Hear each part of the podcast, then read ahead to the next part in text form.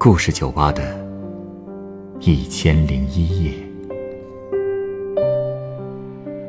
本节目由北京人民广播电台故事广播与凤凰网有故事的人频道联合制作。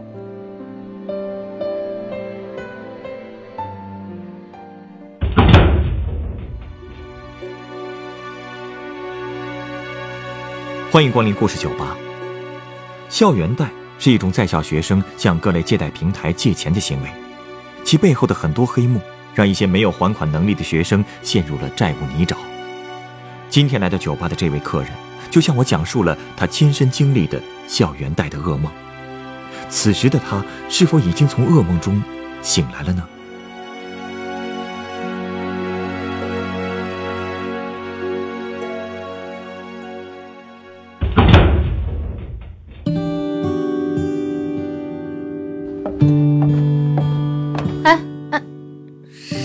师姐，你怎么也在这儿？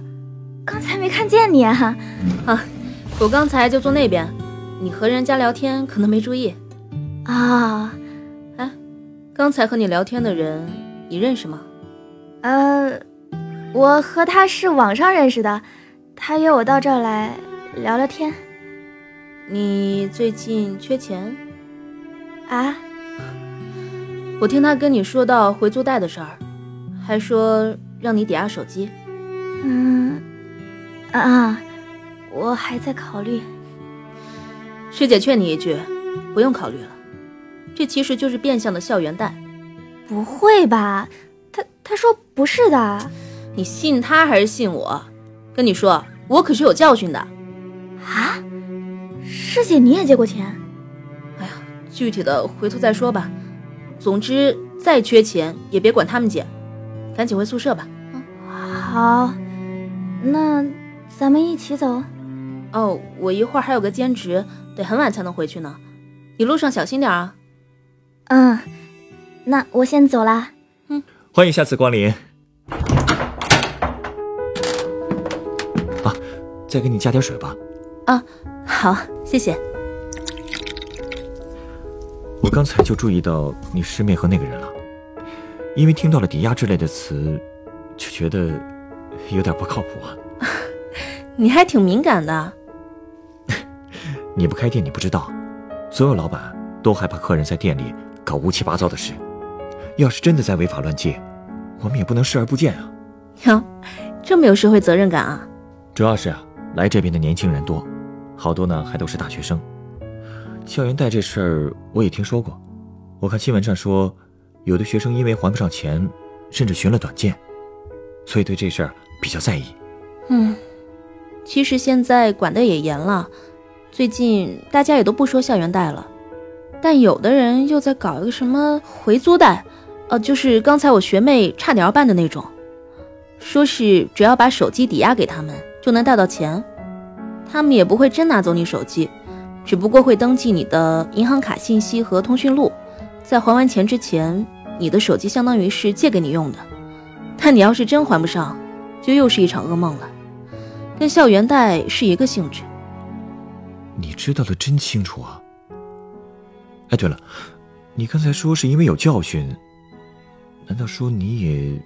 对，我也借过校园贷。我看网上有的人评论那些借校园贷还不上的学生是活该。是爱慕虚荣，但我借钱确实是因为家里困难。你没想过勤工俭学吗？为什么要去借校园贷啊？你以为我没打过工吗？可现实有很多解决不了的问题啊。我是一五年考上大学的，可是我家穷，学费就是个大问题。我爸之前在工地打工时腿就受过伤。干不了重活，全家就靠我妈种地挣的钱维持。后来我们东拼西凑了半个月，学费总算凑足了，生活费却不太够。我跟他们说不用担心，到了大城市做兼职的机会有很多，我能养活自己。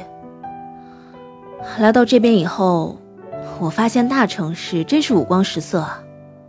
我们学校附近就有个小商业街。晚上也有很多摆地摊做生意的。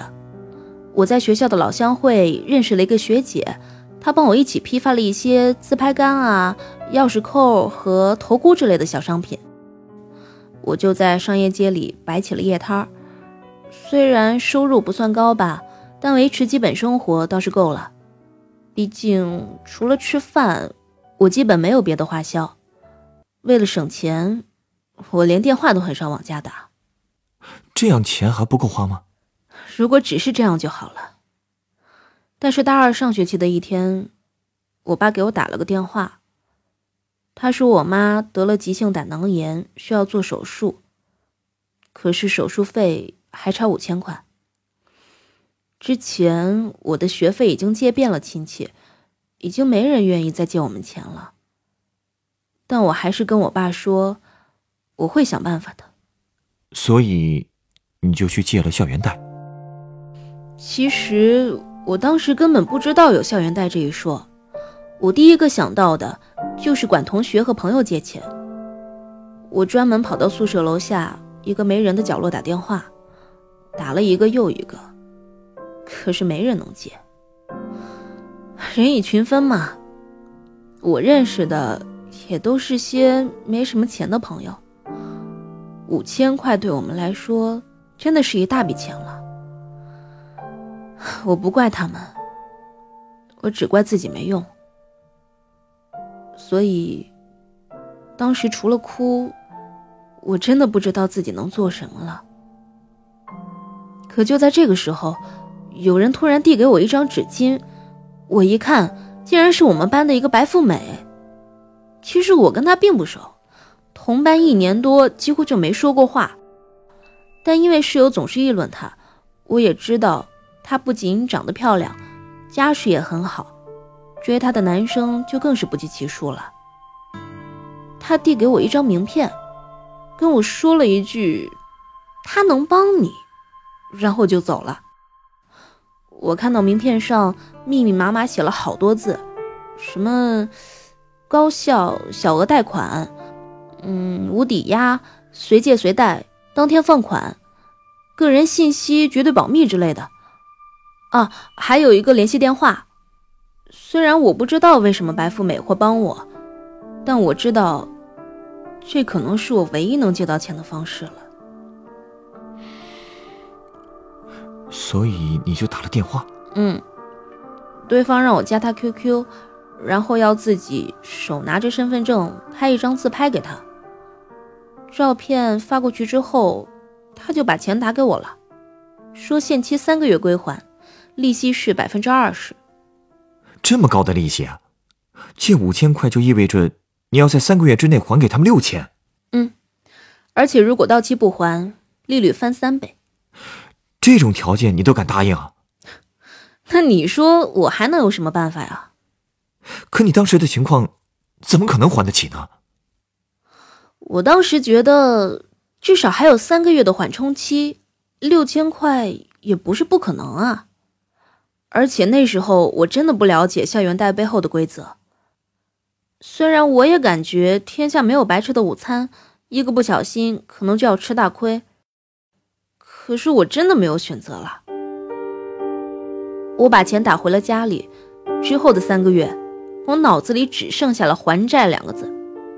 我开始拼命打工，做各种兼职，发传单、端盘子、超市促销，只要能赚钱，我再苦再累都不怕。可是到了还款日期，我还差一千多。果不其然，很快贷款公司就找上门来了。有个网名叫“小土豆”的人加了我 QQ，问我是不是没钱还款。我承认了，求他们能不能再缓几天。他说不行，还建议我先从其他平台借点钱，解决眼前这一关。果然是这种套路，你不会同意了吧？嗨，我当时真不知道还有其他平台可以借钱，结果还没等我反应过来呢，他就给我发了一堆链接，打开一看，全是借贷平台的广告。你一旦管这些平台借钱，就没完没了了。当时我一心想着还钱。根本没意识到这里面还有这么多陷阱，我还特意选了一个利息比较低的平台，因为他说只借一千的话能免一个月的利息，把钱还上了以后小土豆还在不停的问我，只借一千够不够啊？我说够了，可他还不死心，又问我，那要不要买最新出的苹果手机啊？他知道好几个借贷平台可以分期付款。哎呦，我真的有点生气了，斩钉截铁告诉他我不买，什么都不买，他才闭嘴。后来，那一千块钱你还上了吗？还上了，不过太辛苦了，因为我还得为自己赚生活费，所以那段时间我一直在拼命做兼职，根本就不敢停下来。那个小土豆偶尔也会找我聊聊天，一开始还是时不时的劝我继续去借贷，后来我们聊得多了，发现既然是老乡，他就再也没给我打过广告，甚至还会督促我快点攒钱把贷款还上。看来还知道对老乡手下留情啊！是啊，我们一聊才知道，他也在我们学校附近上大学，也是大二。但是他已经在给好几个借贷平台做校园推广了。熟了以后，我们聊的话题也变多了。也不知道什么时候开始，我们竟然真的把对方当朋友了。等我还完那一千块钱以后，他还叮嘱我再也不要借任何校园贷了。哦，他还跟我提到了白富美的名字。他们果然是同行。嗯，算是同行吧。小土豆跟我说。那个女生就是因为借的太多了，还不上钱，所以只能以身相抵了。你是说，她出去跟别人？对，而且已经不止一次了。知道这个消息之后，我整个人都懵了，因为那个白富美平时看上去真的太光鲜亮丽了，没想到背后竟然会做这种事儿。所以她给你那个名片。也是为了提成吗？嗯，对。小土豆跟我说，只要他拉一个女生去贷款，他也能获得不少佣金。哎呀，我觉得自己的整个三观都碎了，真的不敢相信世上竟然还有这种事儿。我老家是个很保守的地方，白富美干的这些事儿，在我看来简直是匪夷所思。所以之后每次再看见他，我都不敢看他的眼睛。生怕他看出我知道他的底细。其实我最难理解的是，他明明不缺钱花呀，为什么还要借钱？因为由奢入俭难呐。人一旦知道了有钱的感觉，就很难控制自己的贪欲了。啊，还真被你说中了。小土豆也是这么说的。他说，白富美的贷款不仅一直没还完，而且还越欠越多。因为他已经习惯靠贷款打造自己的浮华生活了，所以甚至不惜把自己都抵押出去。我听完这些，就觉得浑身发冷，发誓再也不借这种钱了。我还劝小土豆也不要再干这一行了，没想到小土豆说他其实早就不干这行，因为他嫌平台推广提成太低，他现在做的是催客。催客。是什么呀？就是催债的呗。啊？因为有借钱的，自然就有还不上钱的，所以干催债这一行的也就比较赚钱了。小土豆说，他们老板会根据催收的难易程度发钱，如果催收成功，至少能获得欠款的百分之二十五的奖励，这已经算是很高的提成了。哎，你想，只要你催回来一千块的欠款。就能拿至少两百五十块钱的提成，我每天累死累活的发传单，到手的才七十块钱。哎，等等，你不会动心了吧？换你，你不动心吗？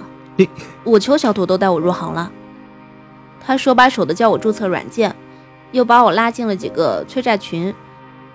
那个催债的软件注册起来很简单，对催收人也不设门槛，只要提供身份信息。再通过一个头像验证，一个星期之后就可以开始接单了，就跟打车软件似的，只要注册成功就可以就近接单。那个催债群就更简单了，随便一搜就能搜到。群里那些催客来自五湖四海，经常分享自己的催债经验，有的人的 QQ 昵称都是某某催债公司，他们一般会加好几个群，在群里发广告求单。不过大部分都是我这种兼职的催客。一般新人加入之后，会说自己在什么位置，有没有活儿。一般都会有放贷人跟他们联系，然后双方再商讨提成的比例。你打算怎么催啊？难道还真要去人家门口堵门啊？这种事情你真干得出来啊？我干不出来。之前也有前辈跟我说过，一般催债会分三步。先是电话催债，然后是第一次上门，第二次上门。不过最后能不能成功，还是要看个人的手段。什么手段？威胁恐吓，打人骂人？哎呀，你觉得我一个女生能干出这种事儿吗？哎，不过有的男人真的会这么干。我平时呢，只是靠电话和短信轰炸。我下了个专门自动拨电话的软件，只要设定号码。它就会自动反复呼叫债主，不过我确实会编一些威胁恐吓的短信，比如再不还钱就去你们学校或者单位曝光你，去你家堵人这样的。小土豆更狠，他经常参与打群架，就是为了能获得分成，但他也不是最厉害的。有个叫鬼见愁的崔克说，他的经验就是打人不留下证据。不留外伤，然后再多叫几个人一起去，就可以法不责众了。你做这些的时候，就不会良心不安吗？一开始编那些短信的时候，心里是很别扭。我从没跟别人说过这么狠的话，但是时间长了，不过就成了简单的复制粘贴，也就没那么在意了。况且。欠债不就该还钱吗？我只是帮忙催一催而已。那些还不上钱的，如果真要恨，难道不该恨收那么高利息的贷款平台吗？特别是像白富美那样的人，他们如果还不上，最该恨的应该是他们自己的虚荣心吧。可是如果你收到这样的短信，你会怎么想？我就会让自己赶紧还钱啊！过去我不就是这么做的吗？毕竟谁也不想天天被人威胁。你有没有想过，如果天天被人这么威胁，那些实在还不上钱的人会怎么做？为了挣钱，也不能什么都干啊。也没挣到多少钱，因为我确实做不出小土豆那样的事儿，所以很少有催成功的。但我还是会习惯性的每天用一用拨号软件，发点信息什么的。这种小威胁。也不会把人逼得怎么样吧？你真的这么想？对啊。好吧，既然你给我讲了你的故事，按照规矩，我就要送你一杯鸡尾酒。你稍等。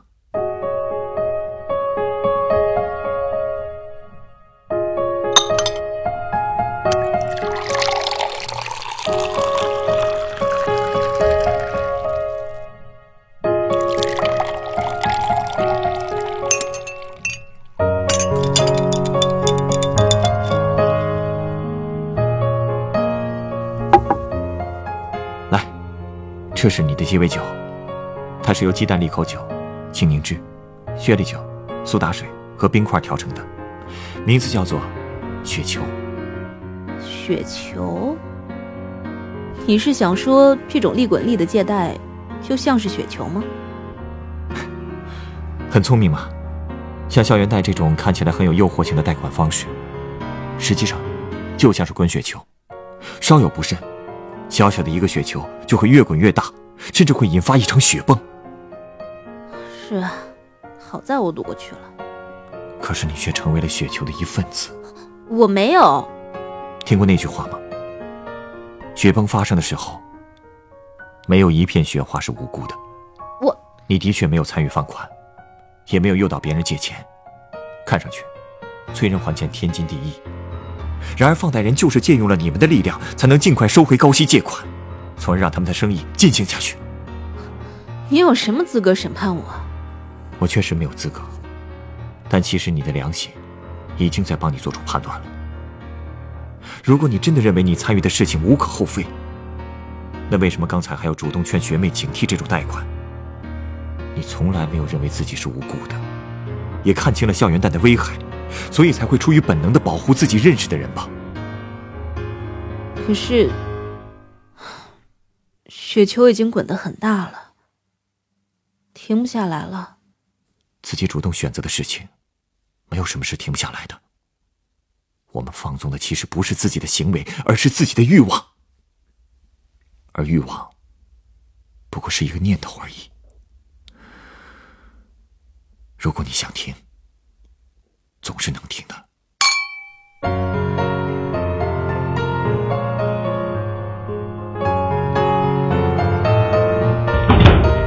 本故事选自凤凰网有故事的人独家签约作品《校园贷》，被欲望蒙蔽双眼的年轻人，有多少能够清醒的克制自己？原作丁义，改编制作程涵，演播徐徐七二九、赵爽七二九、陈光，录音严乔峰。下一个夜晚，欢迎继续来到故事酒吧，倾听人生故事。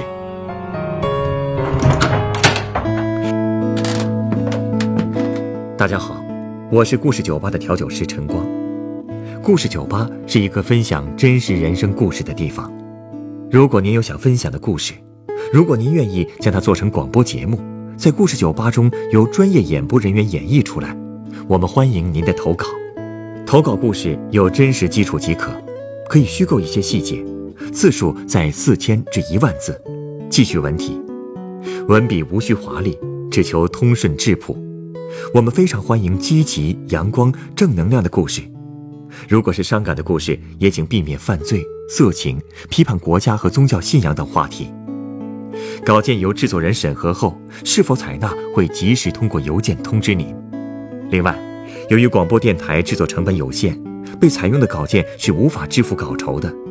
但所有的稿件被采纳的投稿人都将获得高清版本的节目成品 MP3 作为纪念。如果您在北京，也有机会来录音机房观摩现场录音。投稿邮箱：幺六五三四幺四二三 @QQ 点 com，幺六五三四幺四二三 @QQ 点 com。